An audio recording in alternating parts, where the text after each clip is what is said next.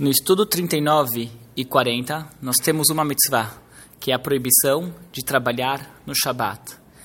Essa proibição de trabalhar no Shabat, ela se assemelha muito à mitzvah do estudo anterior, que é a mitzvah de descansar no Shabat, com uma pequena diferença. A mitzvah do estudo anterior é uma instrução, é uma mitzvah positiva, nós devemos descansar no Shabat. E a mitzvah do estudo atual é uma proibição, nós não devemos é, trabalhar no Shabat. Nós não podemos trabalhar no Shabat. Duas, os dois mandamentos se cumprem da mesma forma, se abstendo de fazer trabalho.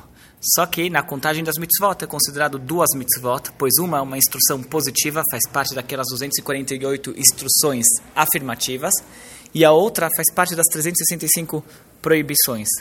E apesar de que a forma de se cumprir é a mesma, é, se abstendo de fazer trabalho, é considerado como duas mitzvot na contagem das mitzvot há uma implicação legal se é apenas uma proibição ou se ela é uma proibição e instrução também.